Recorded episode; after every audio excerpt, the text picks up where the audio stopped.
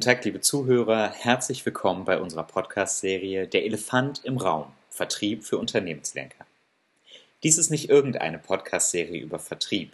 In jeder Episode dieser Podcast-Serie lernen Sie im übertragenen Sinne einen Elefanten kennen, der im Raum steht, von dem jeder ahnt, dass es ihn gibt, aber den niemand artikuliert und den vielleicht auch niemand sieht. Für uns heißt das, was sind wesentliche Barrieren und unentdeckte Potenziale, wahre Schätze im Vertrieb?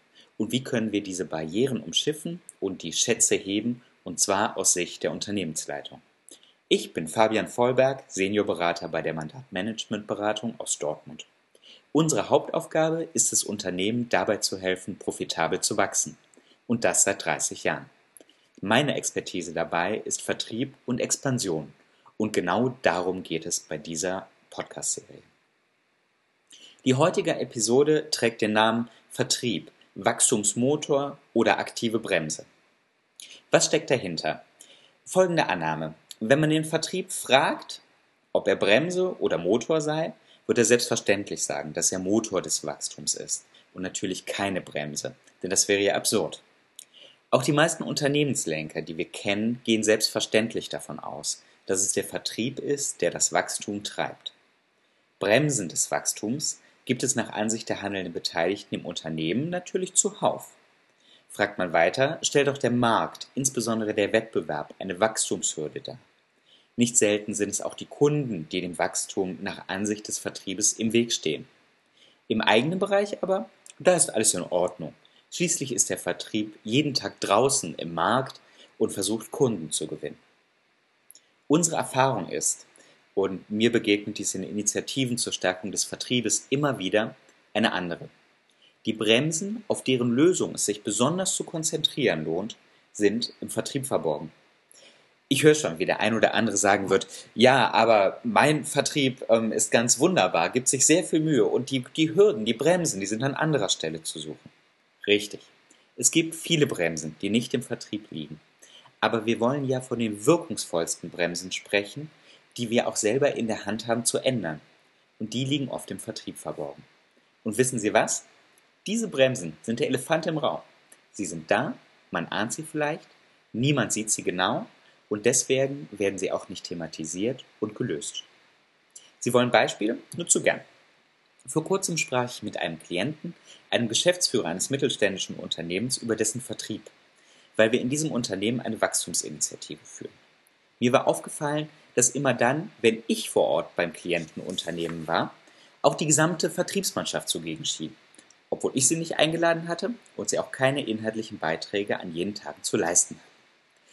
Ich fragte den Geschäftsführer nach der typischen Gestaltung, nach dem typischen Arbeitstag im Außendienst. Wie verteilen sich Büro- und Kundenzeiten und ähnliches? Die Antwort zunächst, vormittags sind sie im Büro und nachmittags draußen. Nach einer Pause fügte er hinzu, eigentlich sind sie nachmittags auch oft mit internen Dingen beschäftigt. Teilweise am Telefon, vom Auto aus, dennoch mit dem Lösen interner Themen und eigentlich nicht mit dem Thema Neukundenakquise. Ich fragte ihn natürlich, ob er das richtig findet, wenn die Priorität auf Neukundenakquisition liegen soll. Das war natürlich eine rhetorische Frage. Denn Prioritäten müssen sich auch im Kalender widerspiegeln, sonst taugen sie nichts. Der Geschäftsführer schüttelte nachdenklich den Kopf. Ein nachfolgendes Gespräch mit allen Außendienstlern und der Vertriebsleitung zeigte den Elefanten im Raum.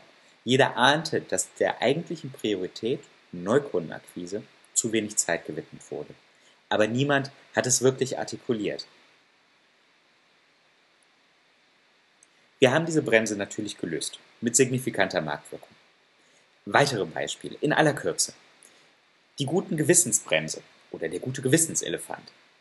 Es werden sehr viele Angebote geschrieben, die Erfolgsquote ist gering und die Reaktion ist, mehr Angebote zu schreiben mit noch geringerer Erfolgsquote, ohne den systematischen Fehler zu suchen. Vielleicht sind die Angebote einfach schlecht, nicht treffend, zu langsam beim Kunden, eine typische Bremse im Vertrieb. Zweitens, die Nichtentscheiderbremse. Es werden Stunden um Stunden Akquisitionsgespräche geführt, mit Nichtentscheidern. Im schlimmsten Falle erhalten die Nichtentscheider sogar ein Angebot und alle wundern sich, dass Zeit investiert wurde, aber kein Abschluss erfolgt. Eine weitere typische Bremse im Vertrieb. Die dritte Bremse, die ich die böse, böse Weltbremse nenne. Wenn man in Vertriebsmeetings die ganze Zeit darüber schimpft, dass das Marketingmaterial ungeeignet, die Verfügbarkeit der Produkte schlecht, die Preise zu hoch sind und dass der Kunde immer anspruchsvoller wird, ist die ganze Welt böse. Wie wäre es mit den Bordmitteln einfach mal loszulegen und vielleicht auch besser damit zu arbeiten als in der Vergangenheit, sich damit in den Gesprächen auseinanderzusetzen? Wie kann das gehen? Wieder eine typische Bremse.